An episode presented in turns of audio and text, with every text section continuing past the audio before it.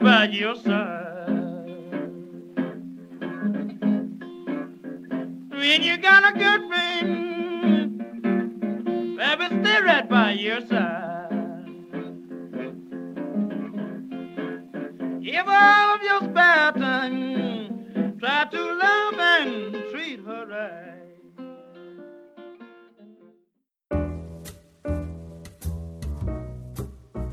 Hola a todos y todas, bienvenidos a nuestro nuevo capítulo de Funados Podcast. Eh, soy Joaquín Herrera y como siempre estoy con estos dos amigos guarros, eh, Francisco Merino y Rafael Albert. ¿Cómo están chiquillos?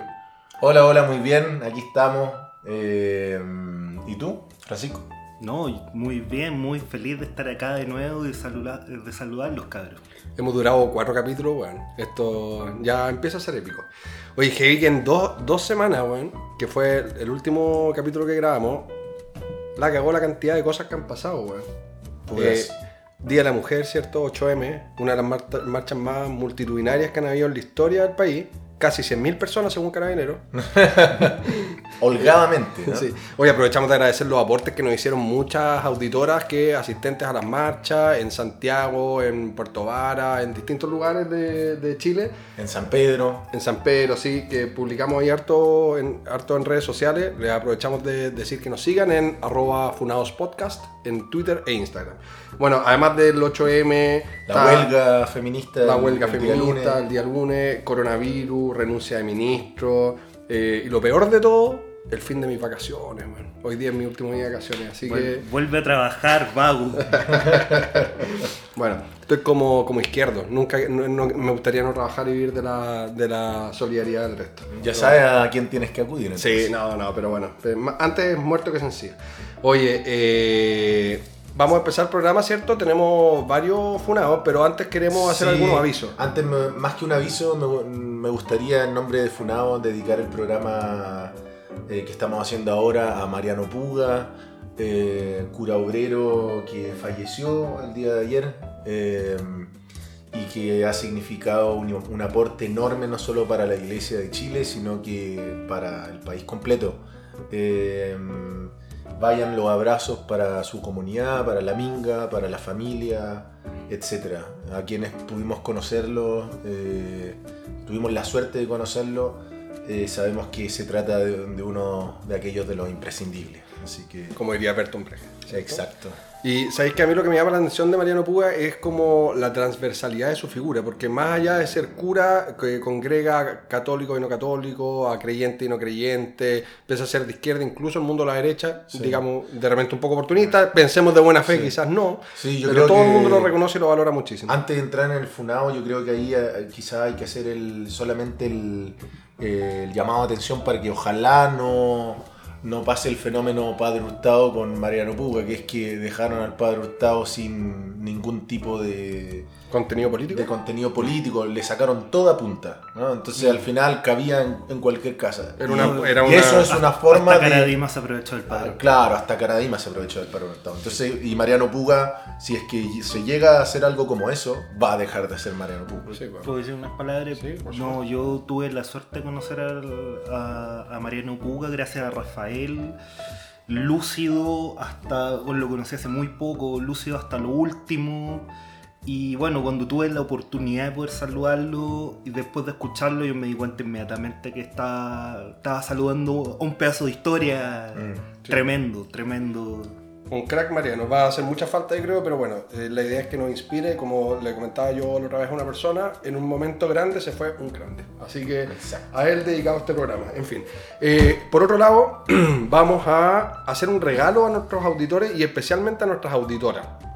Tengo acá en mi mano el libro Mayo Feminista, la rebelión contra el patriarcado, que fue editado por Farideh Serán y que eh, reúne una serie de ensayos eh, y relatos de distintas mujeres eh, y un hombre en torno al fenómeno del feminismo y distintas aristas o visiones del mismo. ¿Cuál es el concurso que vamos a hacer? A través de redes sociales les vamos a pedir que nos den la mejor razón para regalarle el libro y se va. Así de simple. ¿Cierto?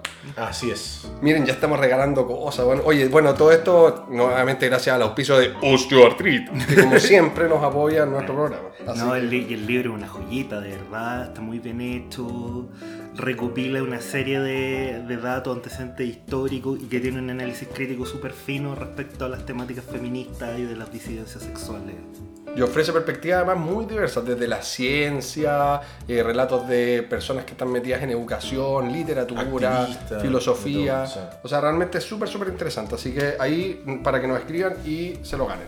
Eh, bueno, vamos con nuestro primer funado del día de hoy. ¿Quién va a ser? ¿Quién va con el primer funado? Yo voy con el primer funado.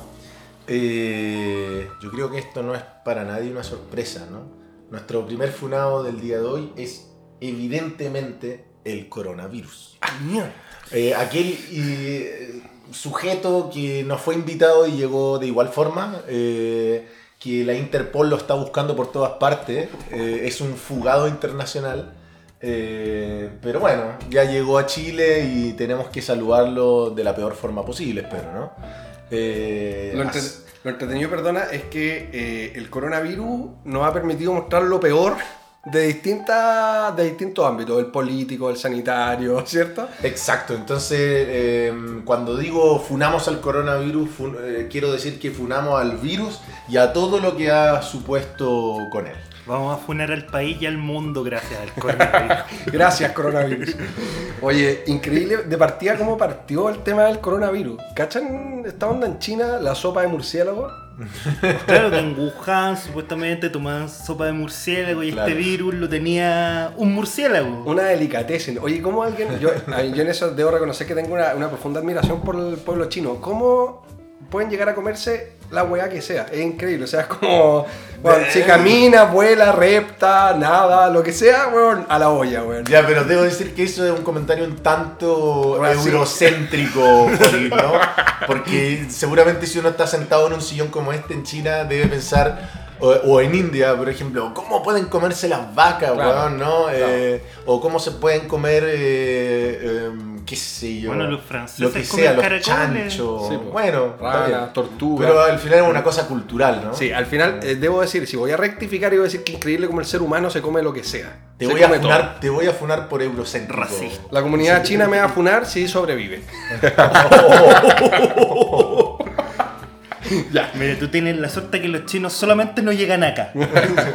Oye, eh, volviendo al tema fuera de broma, eh, esto partió en China, ¿cierto? Eh, escaló, tuvo su pic con toda la, la chismografía que sabemos, este hospital que fue construido, ¿cierto? Así Como como, una semana, ¿no? Como Dios Diez que hizo el mundo en Diez 7 días, días, claro, sí. y los chinos hicieron este hospital en 10 días que se terminó desplomando, parece después. Bueno, en fin, todo todo este cuestión, pero China al final logró contener y tener un inicio paupérrimo en el manejo de la crisis sanitaria, eh, pero después como, como Colo Colo, ¿cierto? De No, rectificó. De el indio y rectificó y ho- hoy día ha tenido bajo control aparentemente. Absolutamente. Eh, de hecho, la tasa, porque después esto, como saben, se fue expandiendo, llegó a Europa. Y la tasa de, de infección en Europa ha sido 13 veces mayor a la que logró China. Mira, Eh, ¿Cuál es el tema que tiene hoy día China? Eh, los casos importados. Es decir, lograron con- contener, digamos, la masificación del fenómeno al interior del país, pero están llegando gente de afuera con el virus. Mm, ¿no? ah, pero, pero claro, sin duda en un estado autoritario como el chino, eh, las medidas de precaución pueden ser mucho más efectivas. Eh, además que eh, detectaron ahora al paciente cero, creo. Que no solamente es relevante por la trazabilidad de la enfermedad, sino que porque entiendo que a partir de eso se pueden hacer una serie de estudios eh, en infectología y cosas por el estilo que permiten como saber cuál es el comportamiento del virus para enfrentarlo de forma más efectiva. Al come murciélago original. Oye, una delicatez en esa receta se tiene que exportar, seguro. Hijo de perro. Sí. Sopa, sopa tu macaco en Brasil y, y la sopa de murciélago en China, weón. Eh, si quieren funar a mi contertulio Joaquín Herrera, yo les puedo dar datos más precisos. Ya estamos funados todos, por algo nos pusimos así. Bueno, no, mucho, con todo nuestro cariño al pueblo brasileño y chino, ¿cierto? Les mandamos desde acá, desde este remoto lugar, un gran abrazo y a la comunidad que vive en Chile. Eh, bueno, eh, por otro lado, ya, entonces el primer funado sería coronavirus China, ¿cierto? Por el mal manejo inicial y por ser los causantes de, eh, de- la expansión de esta cuestión. Pero además, Italia, por ejemplo, se ganó un premio, una mención más que honrosa, porque tuvieron un manejo sanitario horrible al principio y dijeron, le bajaron el perfil Y empezaron, no, no, si esta cuestión nadie se muere esto, y la weá es muy No, si baja con, la- con pizza se va, decía. y bueno, que está la cagada. Hoy día está España, eh, Italia paralizados. Es increíble Sí. ver las imágenes en televisión, en los medios, redes sociales, las calles totalmente vacías, lugares que son postales plagadas de turistas habitualmente, hoy día son desiertos. Entonces es bien eh, impactante como post-apocalíptica la, la imagen. Había una foto del Vati- de la plaza de San Pedro, ¿se llama? La del. Vaticano. Sí, Eh, vacía, completamente vacía. Weón, en la. En ¿Dónde están los rezos, señores? Venecia. ¿cachai? Oye, eh, se han dado situaciones muy irónicas, como por ejemplo que la, había una serie de, mí, de como instancias de, no me acuerdo si eran evangélico o qué comunidad religiosa, que habían hecho como sesiones de eh, curación a través de la fe del coronavirus y se suspendieron por el coronavirus. Bueno, hubo una reunión, no me acuerdo en dónde, Sí, era como sí, un sí. simposio que era para hablar sobre el coronavirus y se suspendió por el coronavirus. Entonces, bueno, la locura. Bueno, italianos también entonces cagados, ahora los, los- los alemanes, los españoles también están todos más o menos bastante En eso el coronavirus es impresionante, de verdad. Tiene una capacidad de anticipar. Bueno, y en Chile, ¿cuál es la situación? ¿Qué, ¿Cómo hemos visto esto? ¿Cómo llegó? Porque a mí lo que me, lo, lo- lo que me ha pasado es que en estas últimas dos semanas la cuestión ha, ha crecido en forma exponencial. Eh, pa- parecía ser que la cordillera los Andes, el bombo climático, la típica, el biombo climático, la típica agua que nos han metido toda la vida, nos iba a proteger, que estábamos acá en este remoto lugar Yo pensé mundo. que decir bombofica no te, te da salvo el coronavirus. Pero, y, y lo que pasó fue que, claro, llegó un caso, segundo caso, estaba el caso de Talca, ¿se acuerdan? El primero, el famoso caso de Talca. El cabú. Era Talca. Bueno, y- Talca, París, Londres. bueno, eso es lo importante, las principales capitales del mundo con el coronavirus. Exacto. Pero, y después de eso, esta cuestión empezó a aumentar. Hay todo un sistema de fases que me imagino que la mayoría de nuestros auditores y auditoras han escuchado en estos días, que está la fase 1, que es cuando no existen contagios, ¿cierto? La fase 2, que es cuando todos los contagios pueden ser trazados, ¿verdad? Y detectar su origen. La fase 3, que es cuando ya hay casos que, la, cuya trazabilidad se perdió. Y la fase 4, cuando ya queda la cagada y agarren sus cosas y que nos pide confesado. Vamos, vamos a morir, no. Alguien puede pensar en los niños. Entonces, eh, hoy día estamos en fase 3 en Chile, ¿cierto? Que es que... eh, Pero creo que la fase 3 era de que los contagios vienen. vienen. eh, eh, digamos, ocurren en el país y no son. no son. Eh, imputables a gente que viene viajando afuera. Mira, la información que yo tengo acá es que fase 3 es que los contagios ya no son trazables Ah, y en muchos Bueno. casos se desconoce su origen. Ya. El 4 No, es claro, transmisión comunitaria, que es la propagación se vuelve extensa y mucha, mucha parte de la población queda... Sí, queda- yo creo que esa información es importante también para la, generación de políticas públicas. eh, y con eso llegamos a un punto eh, muy importante en lo que es esta funa al coronavirus, que es, eh, de nuevo, tener que funar al gobierno. ¿no? Y, el manejo, o la falta de manejo que ha tenido en, en- en particular en este, en este caso de crisis. Alguien que ya se, y, en particular quiero decirlo yo, a alguien que ya se va a transformar en una habituepa aparentemente de este programa, que es don Jaime Mañalich. Hasta que salga, por- esto ya es casi a, título personal. Jaime Picapiedras Mañalich. ¡Llaman a Manu! No, no es a título personal, es sencillamente inepto como ministro nomás. pues. Nunca entendió lo que es ser ministro de salud pública. Pero sabes que no solamente inepto, hay como una suerte de desidia, de falta de respeto, de negligencia que raya en, en lo intolerable. O sea, no sé si han visto estas imágenes en que sale como casi como un pastor repartiendo al- alcohol gel a la puerta de la moneda y es como, oye, por favor, estamos hablando de una pandemia mundial y este tipo sale con ese nivel de política. Podría ser para la tele, si a uno le da lo mismo, en el fondo tomárselo con sentido del humor. Nosotros mismos estamos haciendo ahora una parodia de esto, pero en primer lugar no somos no- autoridad. Exacto. Y en segundo lugar, eh, estos gallos podrían tener actitudes como esa, pero después tener una información que sea centralizada, rigurosa. A mí una de las cosas que le critico al gobierno en este caso no tiene que ver con como la falta de recursos y cuestiones por el estilo que son más estructurales, sino que eh, los pilló, bueno, probablemente por la contingencia social, el escenario y todo lo demás, pero los pilló totalmente eh, de imprevisto. Es decir, no existe ningún manejo que hoy día uno diga como la información es centralizada a través de este canal, ¿cierto? La, la información es eh, veraz, no es contradictoria. Voy a poner un solo ejemplo, eh, el tema de las mascarillas, de, ¿cierto? Para evitar los contagios. Eh, por un lado se ha dicho, sale la autoridad diciendo, no es necesario ocupar mascarillas, sino solamente cuando se entra en contacto con personas contagiadas. Acto seguido sale el ministro Mañalich diciendo, recomendando ocupar mascarilla en el transporte público. Entonces uno dice, ¿a quién le creo? Y después uno lee informes de otro lado en donde dicen que las mascarillas no sirven para nada. Bueno, de hecho el colegio médico ya le dijo que estaba puro, puro weón. Bueno, entonces por eso uno dice hay una total falta de sintonía entre el colegio médico, la autoridad sanitaria, el ministerio, eh, el gobierno central, eh, la- las redes sociales, en fin. Y eso es lo que yo creo que a nivel de manejo político es condenable, porque sanitariamente hablando eh, eh, favorece la crisis y esto de las fases que tú bien decías, Rafa, que nos permite a nosotros programar. Obviamente con todas las dificultades del caso, si acá eh, por algo quedan las cagadas, pues si nadie está esperando esto, pero programar y decir las medidas proporcionales de acuerdo a cada una de las fases aparentemente no se estarían cumpliendo. No, y lo terrible es que uno dice, puta, los tomó desprevenidos, pero hasta por ahí nomás, pues, porque eh, antes de ayer, o ayer, ya no, los días pasan tan rápido que ya ni me acuerdo cuando fue, salió Piñera hablando a las nueve y media de la noche, diciendo que se habían preparado desde enero eh, para la crisis del coronavirus. ¿no? Entonces, cuando uno sabe, porque en este tipo de crisis globales uno sabe, la crisis va a llegar al país, es una cosa de tiempo. Entonces, cuando uno sabe que la crisis viene y no está lo suficientemente preparado para decir a tantos casos medida tanto, ¿sí? y se tiene que poner casi que a improvisar, es porque hay un nivel de, ine- de ineficiencia, de incapacidad del gobierno completo, no solamente del ministro de Salud, no solamente de Piñera, sino que del gobierno completo, que ya no tiene nombre. ¿no? Eh, bueno, no sé qué iba a decir tú. No, lo que pasa es que esto también el gobierno, y acá no que quiera defender al gobierno, también está la ineptitud a nivel internacional. Ya hablábamos del caso italiano, que ha sido un desastre cómo han manejado la crisis. Pero lo que conversábamos antes de hacer este programa era que después de la, la famosa medida de Donald Trump de suspender los vuelos de Europa continental a Estados Unidos por 30 días. 30 días.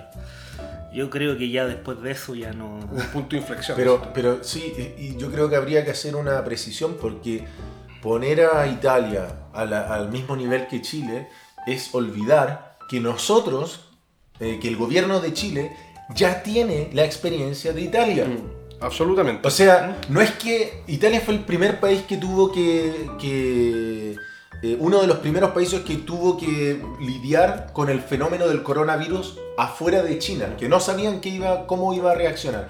Nosotros ya tenemos la experiencia de los países europeos, pero no nos, no nos sirve porque no, no la procesamos, sencillamente no la procesamos. Entonces hay un nivel de incapacidad de, de manejar este tipo de cosas en el gobierno terrible, terrible. Claro, la- Eh, lo- lo- y, eh, tal cual como tú decís, la lógica que uno esperaría, sobre todo cuando se trata de países, porque uno dice, ok, esto pasó primero en China, que es un país bastante particular en términos de, de- de desarrollo, de instalaciones y qué sé yo, porque de por un lado... política Claro, además.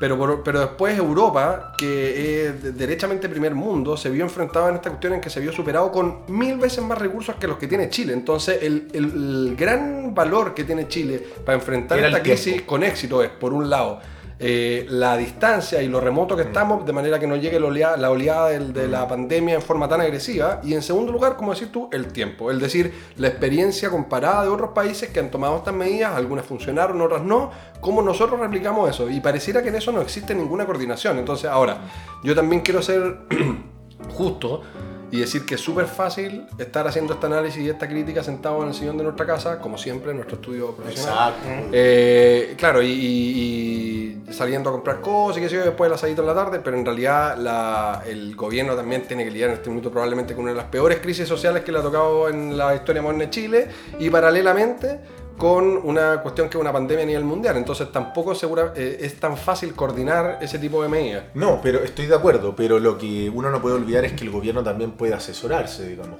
o hacer casos sencillamente sin reflexión de las medidas que, que recomienda la Organización Mundial de la Salud, o sencillamente externalizar la decisión a un, a un órgano técnico que tenga la capacidad de absorber este problema. Pero si es que no lo, si es que no lo hace y hace como, como que toma decisiones que son coherentes, estamos hasta las masas. Y nos pasa lo que nos pasa ahora, que es que eh, hay un gobierno que no toma decisiones, ¿sí? y lo que está pasando desde un punto de vista sociológico o si uno lo quiere político, es eh, la necesidad de copar ese vacío de poder en la toma de decisiones de políticas públicas. Y aparecen, entonces aparece Codina hoy día hablando, para tratar de de llenar ese vacío, ¿no? Entonces la corporación de municipalidades, los rectores de la universidad, eh, de- luego eh, los de los colegios, etcétera, para poder tomar decisiones y tal como fue en el plebiscito, en la decisión del plebiscito del 26 de abril,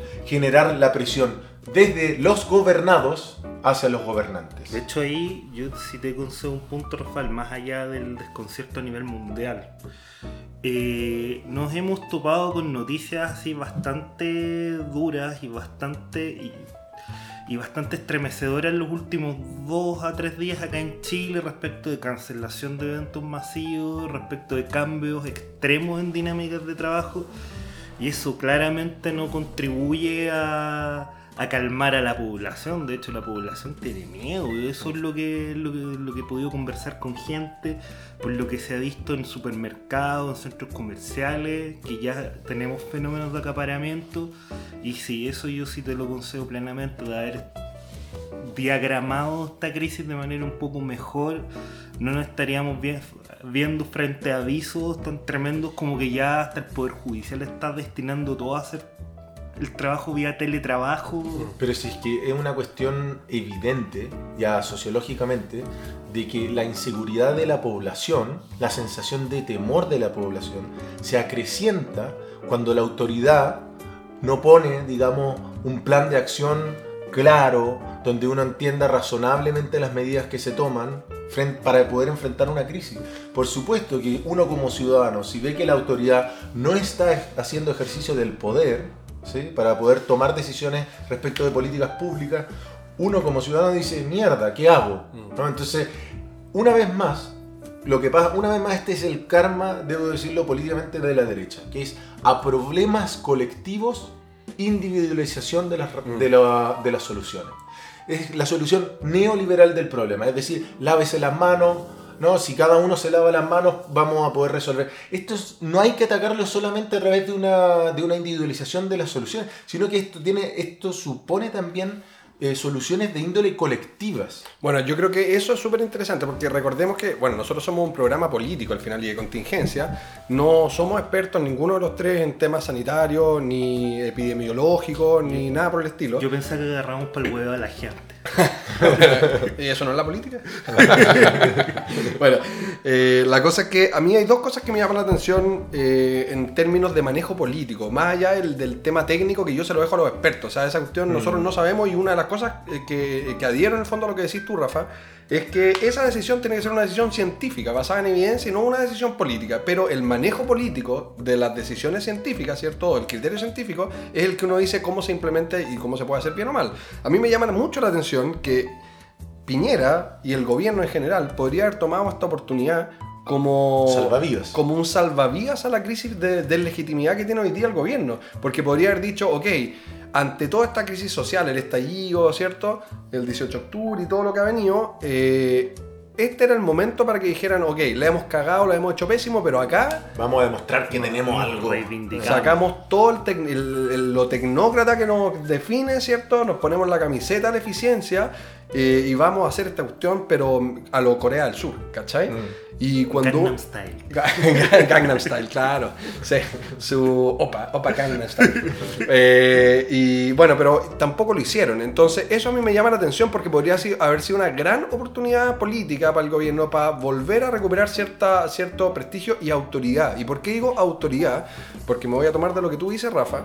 Eh, en el sentido de que, sí, sin entrar en términos del neoliberalismo y las medidas y qué sé yo, a mí lo que me parece impresentable es que, tal como decís tú, existan acá una iniciativa individual y no una medida a nivel colectiva que diga, esta es la forma de tratar el problema. Por ejemplo, en cuanto a todas las medidas que se han tomado suspensión de eventos, ¿cierto? Se suspendieron a partir de mañana los eventos por, de más de 500 personas y unas cosas por el estilo. Pero se han suspendido las clases hasta ahora de la Universidad de Chile, ¿no es verdad? Universidad Católica, Universidad de Valparaíso, eh, de los colegios municipales en Providencia, en la Florida, si no me equivoco. Condes. En Las Condes no sabía, pero, Sí, pero sí, sí, sí. me entero ahora. Entonces, bueno, yo me Y pregunto... la decisión ha venido de, de De la manera autoridad privada local. o de la autoridad local. Exactamente, uno dice, ¿cómo puede ser Individual, que sea la universidad la que toma la decisión de suspender las clases y que no exista una disposición a nivel gubernamental que diga, Exacto. oye, las clases no se pueden hacer. Si eso es un problema colectivo. Acá es lo que uno tiene que entender que es la misma lógica de la vacunación. Acá hay externalidades positivas y externalidades negativas de un fenómeno como este que debieran ser manejadas a nivel central, porque no sacamos nada con que la Universidad Católica tenga el mejor manejo de la crisis sanitaria, así que todo el resto de los sistemas Bueno, de de hecho, educación... en Alemania- Joaquín, volviendo al problema del Estado débil que tienen eh, estas ideologías políticas de derecha. Primero, no hay política central porque le deja a cada uno de los agentes la solución en sus manos. Y tenéis otra externalidad muy negativa que ya estamos empezando a ver en redes sociales, la especulación con los precios. Bueno, eso ya es de una falta ética. El otro día no me acuerdo quién fue el que subió un- a redes sociales una imagen de un alcohol gel Sí. a 6 lucas, weón. Sí. 6 lucas en alcohol gel. O sea, tú decís, ¿cómo puede haber tan nivel de, de, de como inconsciencia social que tomáis esa oportunidad que de partida es hasta delictual, ¿cachai? Entonces, eh, para oportunistamente sacar réditos de una situación de crisis sanitaria. Entonces, y a propósito de eso... Bueno, eh, es que quería decir una cosa, que esa es la ley de la oferta y la demanda. Entonces, yo creo que no hay que escandalizarnos tanto eh, en el sentido de que eh, es el mundo en el que vivimos. Y por eso es que la- el- las movilizaciones que hemos vivido en los últimos meses han tenido también tanta relevancia, porque lo que quieren disputar es justamente el mundo en que la oferta y la demanda rigen las relaciones sociales. Pero ahí yo te Y- quiero y, para- y re- y respecto de lo del centralismo, eh, otra cuestión. Una cosa respecto del centralismo es el problema del mercado, que es lo que acaban de decir ustedes también. Otro es el federalismo. Y ahí se da, como lo menciono anecdóticamente, en Alemania se está dando una discusión en este momento respecto de eh, una suerte quizás de exceso de federalismo. ¿Por qué? Porque habían estados dentro de Alemania que tenían políticas eh, puntuales. Por ejemplo, no hagamos clases. ¿sí? Pero otros estados de Alemania que al no eh, tomar la misma decisión ¿no? y actuar de manera federal, independiente, eh, descompensaban la balanza.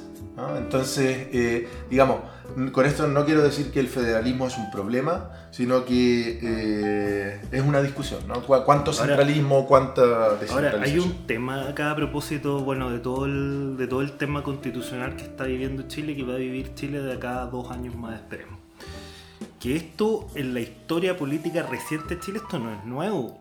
Los plebiscitos comunales al final del día, como que surgen. Los alcaldes, alcaldes de, izquierda y de derecha, vieron que en el marco político institucional había una deficiencia democrática respecto de las peticiones que pudiera llegar a hacer la gente y empezaron a organizar plebiscitos. Primero con materias de nivel comunal y después consultas más que nada respecto de qué le gustaría a la gente a nivel nacional. Entonces, bueno, esto se está pareciendo un poco a esa situación. Es que alguien tiene que llenar el vacío de poder. Si lo más divertido, lo- los filósofos se reirían, probablemente Nietzsche se estará revolcando en su tumba. El gobierno no tiene voluntad de poder. No tiene voluntad de poder. Así de simple. Y con un gobierno, con una autoridad que no tiene voluntad de poder, uno está hasta las masas. Ahora, a mí me gustaría también eh, relativizar un poco este juicio que a mí me parece, o al menos en mi opinión, un poquito caricaturesco de que la ley de la oferta y la demanda se gobiernan por sí solos y estamos eh, como, eh, en el fondo, sometidos a todos los alcances y vaivenes que pueda generar esa, esa relación. Eh, en Chile hoy día, y está especialmente regulado a, raíz de, lo- de los estados de excepción constitucional y qué sé yo, pero la especulación de precios, el acaparamiento, todas esas cuestiones están sancionadas. O sea, la ley de eh, oferta y demanda tiene límite. Y eso es lo importante, que incluso en un modelo neoliberal esa cuestión está totalmente proscrita. Entonces, eh, creo, que, creo que no tenemos que transformar en un análisis económico-político esta cuestión, pero sí entender que existen límites, eh, ya sea en un modelo u otro, en donde hay conductas que no pueden ser permitidas. Sí, pero una cosa es que existan límites y otra cosa es lo que pasa antes de llegar a los límites.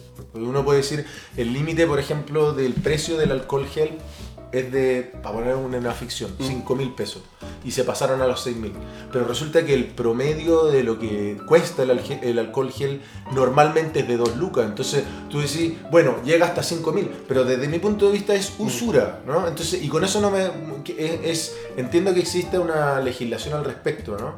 Pero eh, mi comentario va un poco más allá de eso. Es que la forma en que funciona ¿no? un, un, eh, Estado que está absolutamente cooptado por la lógica neoliberal es eh, el problema. Eh, bueno, yo creo que estoy totalmente de acuerdo en que hay una lógica basal que es la que Eso genera es. este tipo de Eso problemas. Y ahí es donde yo distingo y digo, oye, y sola- solidaridad es al, es al final un acto de resistencia. Claro.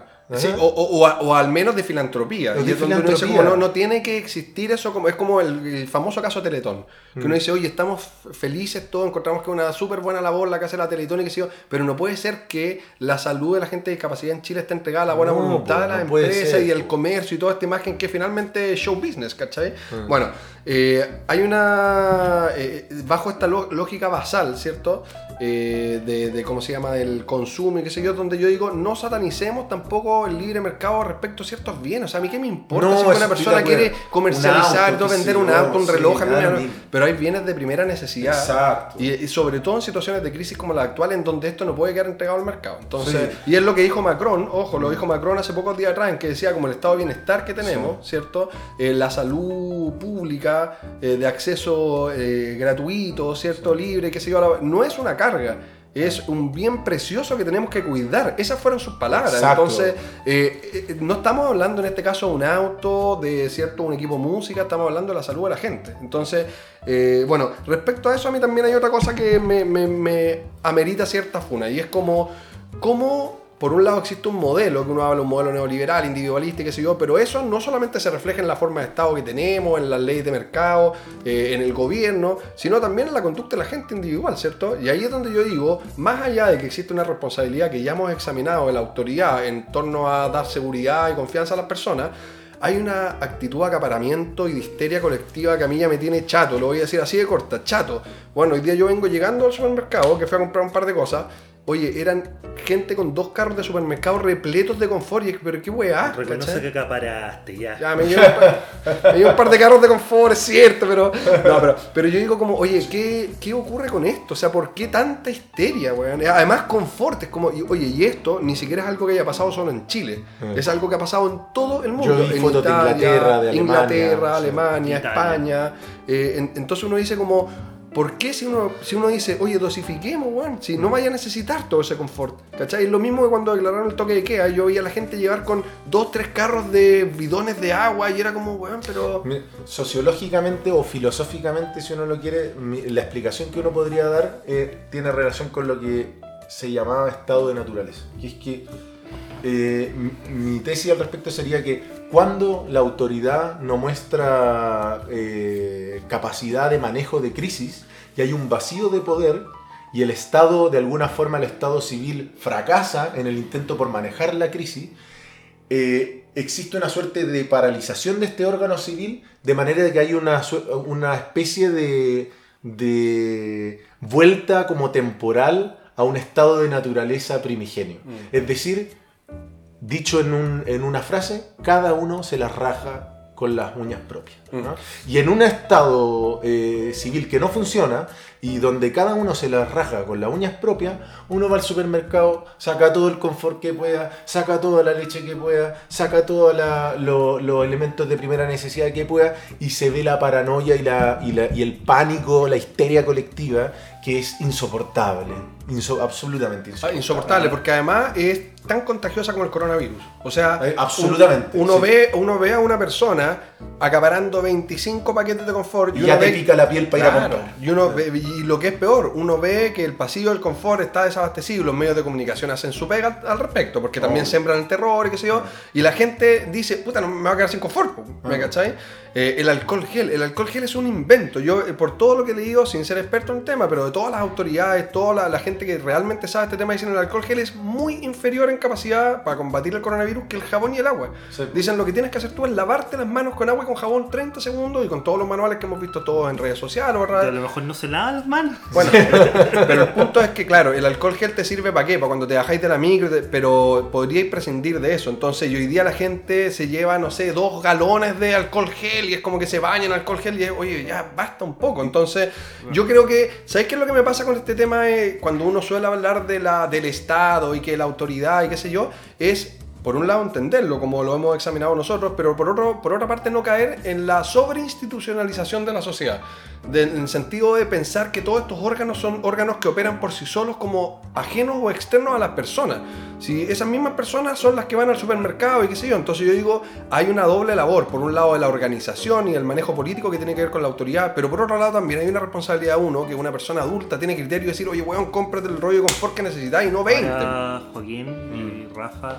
No, claro, bueno, Bielsa hablaba que en el fondo todo este ataque de consumismo pre o en el caso del terremoto post-crisis es, lo mismo que los saqueos, pero solamente que de forma legal porque hay gente con plata para poder hacerlo. Pero, y, y que pero, él hubiese robado también un, un televisor. Ya, pero en defensa de en defensa de la gente que cae en la histeria colectiva, retomando el argumento de Rafael. O sea, si en tres días ya te suspendieron todo de manera repentina, y, hay, y acá donde existe la falta de gobierno, es lo que yo siempre he insistido con, con esta gente, con esta gente, porque yo no quería que Piñera fuera presidente al final del día. Es por un tema de credibilidad. Que la gente está suelta la completa, suelta la completa y como nunca la suelta completa, como nunca dicen la, la verdad, la, la verdad dura, dura, Pura y dura, claro. Pura y dura, la verdad yo entiendo a la gente con ánimo, con ánimo consumista especulativo. Es que, mira, a raíz del tema violencia a nivel de movimiento social, que uno dice, lo entiendo, lo explico, más no lo justifico, ya, Mm. esa lógica es Te salió a exactamente- rima, weón. Ah, mira, sí, soy, un poe- soy un poeta.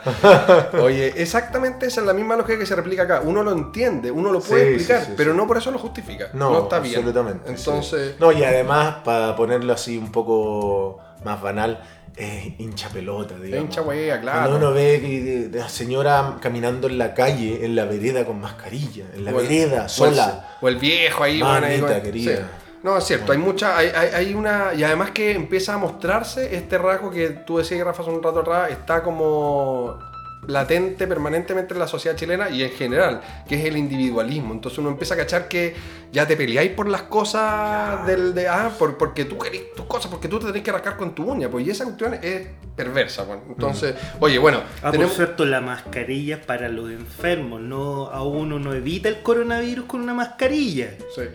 De Eh, hecho, vamos a hacer, eh, eh, vamos a subir en un ratito más algunos consejos Sí, práctico. caseros, prácticos para, para el coronavirus, para que estén atentos. basado absolutamente en la ciencia.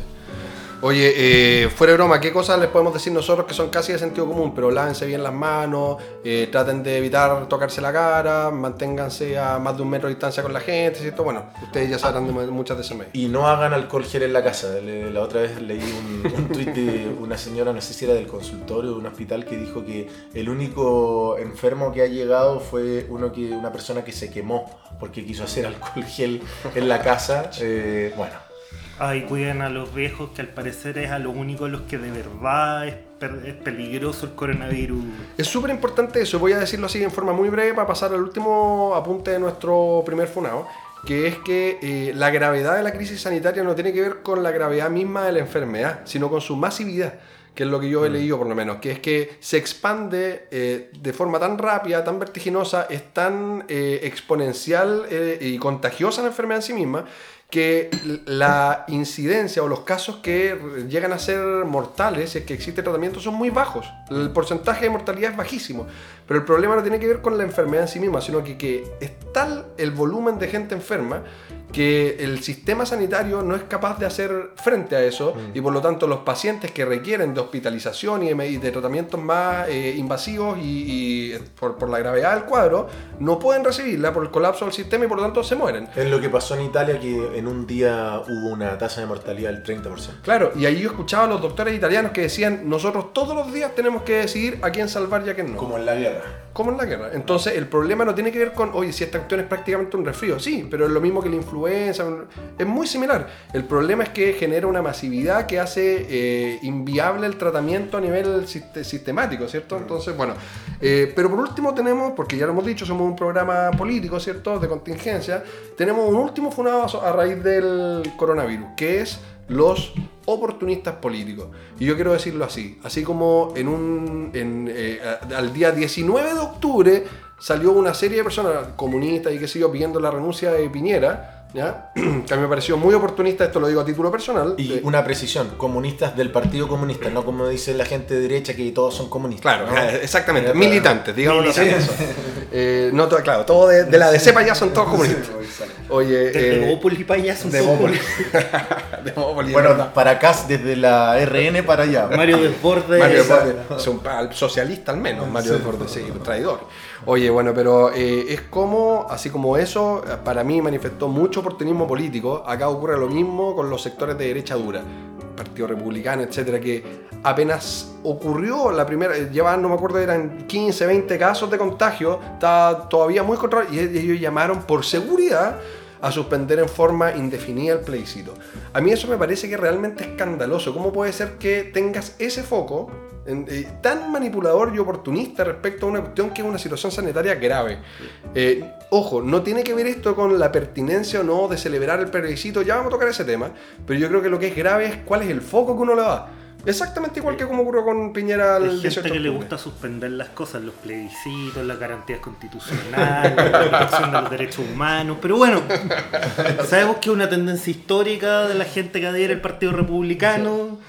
Lo, lo curioso es que yo te aseguro que la mayoría de las personas que están en esos sectores y que tienen empre- empresas y cosas por el estilo, lo más probable es que no hayan mandado a los trabajadores a su casa a trabajar con forma de trabajo remoto o algo así, porque en el fondo uno dice, ¿cuál es, ¿cómo le saco punta al lápiz? ¿Cachai? Exacto. Y ahí es donde a mí me molesta. Yo creo que José Antonio Castro en ese sentido ha tenido un rol nefasto, como suele ser el rol de José Antonio Castro en general en Chile. Qué, qué increíble cuando uno puede decir, hay personas que representan un pensamiento político diametralmente opuesto al de uno, y sin embargo son un aporte. Y uno dice, es muy necesario que exista esa contradicción de ideas, de debate. Claro, obviamente. Pero por otro lado hay gente que uno dice, es nefasta, es nefasta, es nefasta. Lo único que hace es contribuir a puras cosas negativas, y para mí José Antonio Castro es un ser de esa naturaleza. Yo creo que todo el Partido Republicano. Pero, Eh, claro, pero es que al final José Antonio Cast es como. Es todo el ¿me Partido cachai? Republicano. básicamente. Que bueno, yo conozco a Cast, a su, a su secretario general, a Urrutia, Alberto Plaza y no sé quién más del Partido Alberto Republicano. Plaza es formalmente republicano ahora. No sé, además que sí. Pero, Pero Axel lo- Kaiser eh, quizás Sí, también. No sé. Fundación para el Progreso. No, ahí no, Sí. no, no te sabría decir. Bueno, pero deben ser amigos y además los dos son Ahora, Y alemanes. La verdad. Oye. Chiquillos, pregunta. Así a la vena. ¿Se debe suspender el plebiscito? No, pero voy a decir por qué. Yo creo que eh, justamente por lo de las fases, cuando uno tiene un estado serio, ese es el gran problema, eh, uno está en condiciones de programarse. ¿Y por qué no, por ejemplo, hacer una, una cuarentena de dos semanas o dos semanas y media? O lo que la autoridad o lo que la autoridad técnica Sí. determine eh, antes del plebiscito, para que se pueda votar el plebiscito, ¿no? Porque si la gente es capaz luego de una cuarentena de ir a trabajar, ¿cómo no va a poder ir a votar? ¿no? En Francia entiendo que la situación es mucho más complicada que en Chile y hasta donde he podido leer, eh, las elecciones comunales van a seguir su curso. En Israel se votó a inicios de marzo, eh, hubo elecciones también, no las suspendieron. Eh, cuando se trata de una crisis como la que vivimos en Chile, eh, hablar de suspender el plebiscito, dadas las condiciones que vivimos hoy día, me parece una irresponsabilidad. ¿Botón? No, yo creo, yo creo que no. Ahora hay que ver cómo evoluciona la crisis sanitaria. Y si es que es necesario, pero cinco semanas antes ver si se vota el plebiscito, ¿no? Yo creo, yo creo que es una exageración. Ahora, a nuestro gobierno, si quieren suspender el plebiscito, tiene que ser con estadísticas sobre la mesa, con toda la información. Y no es suspender, es, es- pros- posponer en Ya, todo y caso, en ¿no? realidad es posponer. Y con todo el espectro político y con el colegio médico enterado de por cuáles serían las razones y ver qué opinan también, pues. O sea, de partida no, no he, no he estudiado el tema a nivel estrictamente legal, pero la única forma en que a mí a priori se me ocurre que esto podría ocurrir es a través de una modificación de la Constitución, porque Sí. de, de manera que de- debiera existir un consenso más o menos transversal. El problema es que yo leía que era al parecer de dos tercios. Sí, Exige mayoría. Pero claro, pero, Clara. pero, pero lo que quiero decir Y con eso es que no, uno tiene que Alamán ya puso detrás de sí la mayoría de los parlamentarios de RN para votar rechazo Mm. y que la esta semana apareció diciendo que la oposición había abandonado de facto el acuerdo por la paz por la constitución, Mm. digamos, porque eh, al querer eh, hacer tantas acusaciones constitucionales y al, eh, algunos buscar la dimisión de Piñera, lo que estarían diciendo es un acto de mala fe, ¿no? Respecto de ese acuerdo. Y por tanto el acuerdo, en otras palabras, no fue lo, lo dijo textual, pero en el fondo sí, eh, el acuerdo ya no tenía sustento. Entonces, pensar de que eh, van a votar en el Parlamento que sí, eh, es- tampoco es una cosa tan sencilla. No, sí, el tema es que para modificar la constitución, que ya fue modificada, Sí. vaya a tener que generar un acuerdo más o menos transversal. Pero bueno, yo creo que eso es una- un tema más bien técnico, jurídico, que no, que no, no viene al caso. Yo, a mí, en lo personal, creo que es súper importante distinguir cuáles son las motivaciones para suspender eventualmente un plebiscito. Yo, a priori, creo que no hay que suspenderlo. Creo que existen hoy eh, todavía instancias, recursos, formas de manejo, etcétera, que permitirían hacer eso sin exponer eh, una crisis sanitaria mayor eh, eh, para forzar el, el plebiscito que todos queremos hacer, en el fondo, o casi todos. Eh, pero lo que sí creo es que si eventualmente en algunas semanas más, porque todavía queda bastante, y esto hemos visto cómo ha crecido de manera muy vertiginosa, entonces si es que llegado el punto uno se da cuenta que acá puede quedar una cagada que de proporción y que corresponde hacer eso, yo creo que es razonable suspenderlo, modificar la fecha, lo que sea, pero tal como dice el compañero eh, Cherry, eh, hacerlo con, eh, de, de forma seria, con antecedentes que son técnicos, científicos y, y con la voluntad de decir, oye, hagamos esta cuestión, pero hagámosla de forma que no sea riesgosa para la población. Y poniendo la fecha del plebiscito. Claro, y- pero que por otro lado permita realizar una cuestión que ya está oleada y sacramentada, pues si eso ya está... Y no en noviembre, sino que en el futuro próximo. Yo la fecha eso no, yo, ¿Por me qué? parece que me- a priori desde el sentido común me parece que noviembre es una, una, es absurdo, pero sí creo que eso es, es una decisión que tiene la autoridad técnica, médica es la que tiene que Mm. determinar cuándo es seguro. Y para eso existen estándares, me imagino, y se irán formando a nivel internacional y qué sé yo, que permitan Mm. manejar la crisis. Bueno, eh, chiquillos, nos extendimos bastante, eh, pero ahora vamos a hacer, porque nosotros creemos que es importante, sobre todo en el contexto actual, a raíz de lo que ocurrió con, la, con el 8M, qué sé yo, incluir a una nueva funada para este programa que trataremos someramente. ¿Compañero? No, pues hay una funada que con toda esta crisis sanitaria pasó piola, pero hubo una ministra que renunció. Que renunció. Otra, más. ¿Renunció o la renunciaron? Bueno, de- en su entorno cercano dice que renunció, estaba cansada de tantas presiones, que había recibido amenazas, que ya no se sentía bien en el cargo, primero lo desmintió y un día llegó a la moneda y presentó su renuncia, que estamos hablando de la ministra Pla, Isabel Pla. Re- renunció por razones personales, dijo ella. Creo que es lo que todos dicen, ¿o no? No, porque en que te piden la renuncia. y- No, ella aparentemente fue así como un poco más cubillo, cubillos, ¿cachai? Sí, pero a Cubillo después se supo que la habían renunciado. Bueno, es que Porque ella no- dijo que fue por, por decisiones personales, pero después eh, apareció el trascendido, que a mí en, en lo personal me lo confirmaron fuentes cercanas a ¡Ah, la mierda! señora Cubillo, sí.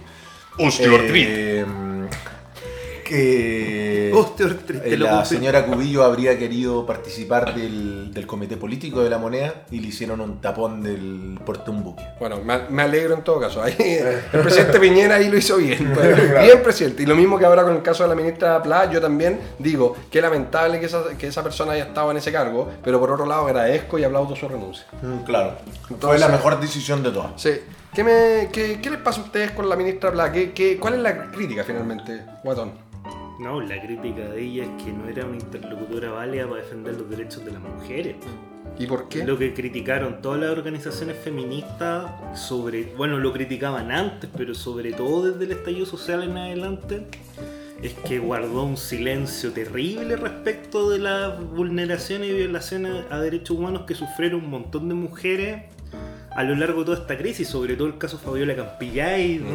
Sí, y el problema es que en este caso, distinto a lo que le llamaba Piñera en el primer gobierno, eh, cómplices pasivos, este era un cómplice activo, porque estamos hablando de un cómplice que tiene autoridad política y que puede hacer algo en esta materia.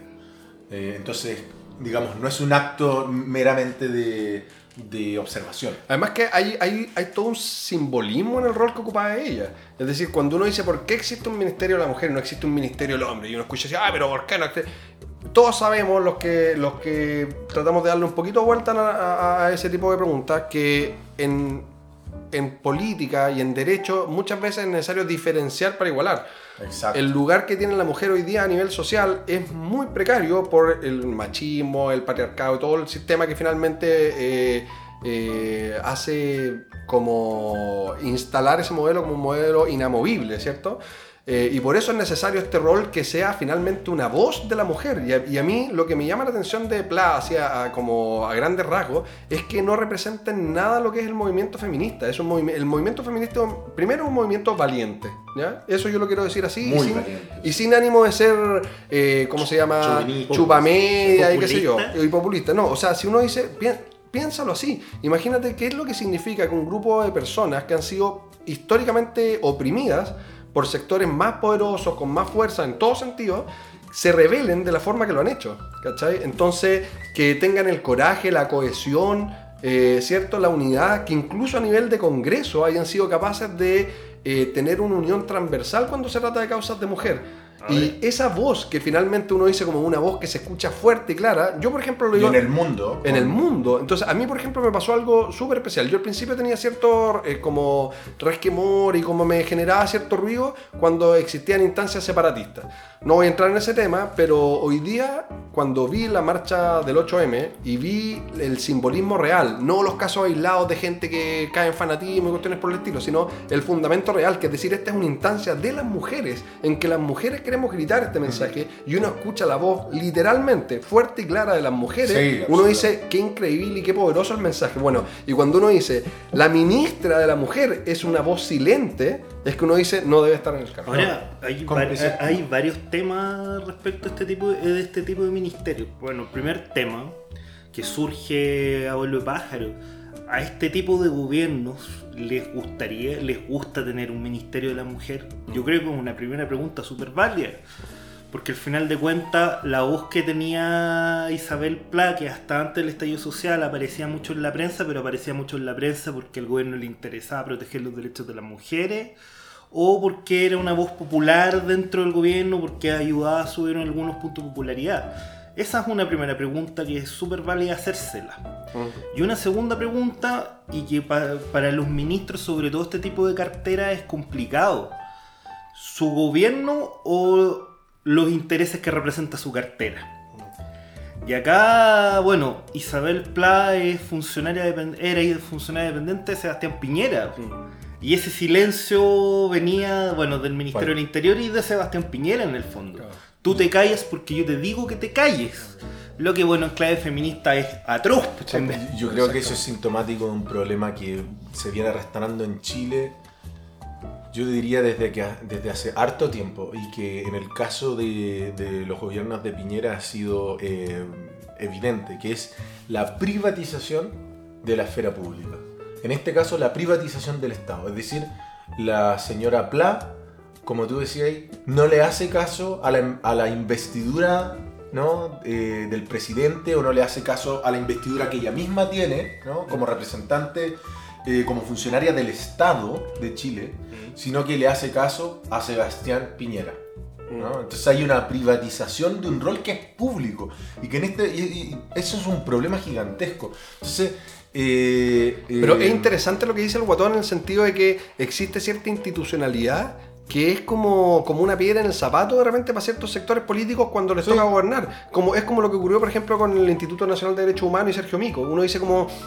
No, no, no quiero que yo sí cre- creo en la buena fe del presidente de la República y en su idea de los derechos humanos, pero en realidad cuando uno ve el manejo y la cantidad de violaciones atroces a los derechos humanos que han ocurrido desde, la, desde el estallido eh, social, uno dice como, ¿Es realmente la autoridad que él eh, designa, ¿cierto? O, o- o- o la que integra un organismo como el Instituto Nacional de Derechos Humanos cómodo para su lugar? No, porque No. uno en el fondo está, está, está poniendo, ¿cierto?, a una persona que te va a generar un dolor de cabeza. Pero Sergio Mico, yo tengo muchas críticas en lo personal para el manejo que ha tenido Mico. Yo creo que ha, ha generado altas tensiones al interior del Instituto de Derechos Humanos, ha generado crítica al Instituto de Derechos Humanos el mismo en momentos en que, de, de- de mi punto de vista, estratégicamente poco inteligente, pero Mm.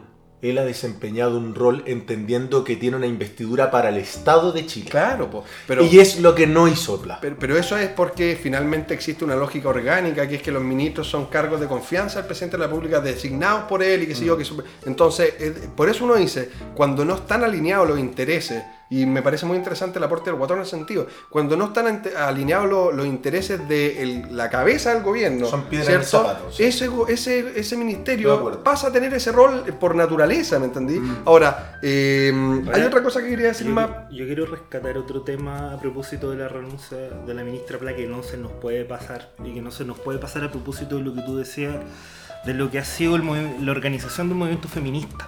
La renuncia de la ministra Pla también acá deriva por una invalidación que han hecho los grupos feministas de la ministra Pla, de funarla en eventos públicos. De hecho, estaba leyendo en algo que fue bastante invisibilizado, que era una conferencia sobre la mujer ante la CEPAL acá en Chile no solo la funaron, sino que hicieron que los movimientos de mujeres a nivel internacional que estaban presentes, sea, mujeres de otro- otros países, se manifestaran contra ella y se taparan un ojo mientras ella presentaba ante la CEPAL. Entonces, lo que hicieron, y que al final todas estas funas desembocó en la, la interpelación que hace Camila Roja de la ministra Pla y que bueno, termina derivando en su renuncia. Y es ahí donde yo quiero felicitar a, la- a las agrupaciones feministas Sí, porque sí, sí, sí. hicieron... Fue un hicieron triunfo de ella. fue un tremendo triunfo, o sea, hicieron valer su voz y sacaron a la ministra, o sea, tremendo. Y la paridad para el plebiscito es exclusivamente gracias a ella. Mm, Sí, pues bueno, y por eso es que yo creo que es tan importante esa voz que en el caso de Plano se escuchó. Y una voz que yo quiero decir algo que también a mí me parece que es interesante desde el punto de vista mediático, que es que no es que Isabel Pla haya sido una persona que trabajara calladita, que es distinto, a raíz de lo que hablábamos, Sí, ¿cierto? Sí, eh, con Puga. ¿ah? Mariano Puga era una persona que estaba piolita, ¿cachai? Pero hacía la pega y se metía las manos al barro con todo en los momentos más difíciles. Entonces, es- eh, la, la ministra o ex ministra eh, no solamente era un, un tema comunicacional, es que uno realmente ve que había mucha negligencia o falta, o falta de participación activa en cuestiones que eran importantes. Fíjate que hay más de 197 casos de violencia sexual política que eh, no tuvieron respuesta durante el ministerio de- o, el- o mientras ella eh, encabezaba la cartera de la mujer, ¿cachai? Mm. Eh, existen antecedentes respecto a la cantidad de despidos que ocurrieron y cómo eso afectaron mayoritariamente a mujeres, ¿ya? Y después sale la ministra diciendo, yo creo que eh, tomamos eh, cierta iniciativa o pasos sustantivos en la, en la defensa de la mujer. Y, por ejemplo, pensando en la ley Gabriela. Pero al- finalmente, ¿qué rol tuvo la ministra Pla en eso? ¿Cachai? ¿Qué rol tuvo la ministra Pla en eso? Eh, corregir al presidente. Claro, ni siquiera, porque al, al igual que durante toda su, su participación guardó silencio. Cuando al final eso. lo apoyó, lo apoyó. de Le prestó ropa, ¿cachai? Sí, no, ese presidente no quiso decir eso. Tampoco podéis quitarle el piso a tu presidente. Sí, pues, no, está claro, pero, pero daba la sensación al final de que su función se remitía netamente a decir que lo que quiso decir Piñera no era esto, era- que cada vez que habla Piñera hay que hacer... eh, al otro día unos, eh, los ministros siempre se llaman por teléfono, puta, ¿a quién le va a tocar hoy día, Claro. weón? Para ver quién va a tener que salir a salvarle el pellejo al muchacho. Bueno, entonces, por penca, por cobarde, ¿cierto? Por cómplice, ¿ah? ¿qué otro adjetivo se le ocurre? Ya que estamos- Penca es un mal adjetivo en este caso, pero... Lo decían en lo- no con esa connotación. Pero- Por mediocre, por mediocre. por mediocre, mediocre. por poco jugada, ¿cierto? Por, por faltarle coraje, por faltarle lo que no le ha faltado, gracias a Dios, weón, a los movimientos feministas, ministra, ex ministra Bla, te fuiste funá. Y por no representar a las mujeres. Exacto. Exacto. Así que eso. Bueno, pues chiquillos. Oye, eh, queremos pasar algunos anuncios. Primero que nada, síganos en nuestras redes sociales, Instagram y Twitter, eh, arroba Funados Podcast. Y en Eh, Spotify. y en Spotify escuchen este capítulo. Eh, queremos agradecerle especialmente a el podcast Venuseando.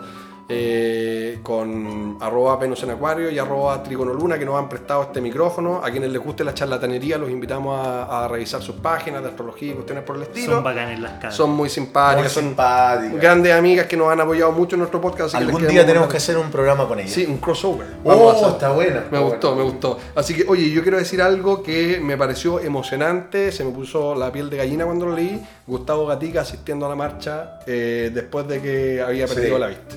Es una cuestión que realmente, como lo pusimos en redes sociales, pese a no tener su ojo y haber sido mutilado, a veces ve mucho más allá que algunas autoridades. Así que eh, eso, eh, saludo a todos nuestros auditores y auditoras. Realmente agradecer mucho el feedback y el aporte que nos han dado. Y estamos, pues, ¿no, chiquillos? Seguimos, seguimos viéndonos y escuchándonos. Eso. Entonces, hasta un par de semanas más. Que les vaya muy bien y esperemos sobrevivir a coronavirus. Eh, Quizá el próximo programa en cuarentena. Eso, exactamente. Buena semana para todos, que les vaya muy bien, amigos y amigas. Chao, chao. Chao, chao. Abrazo.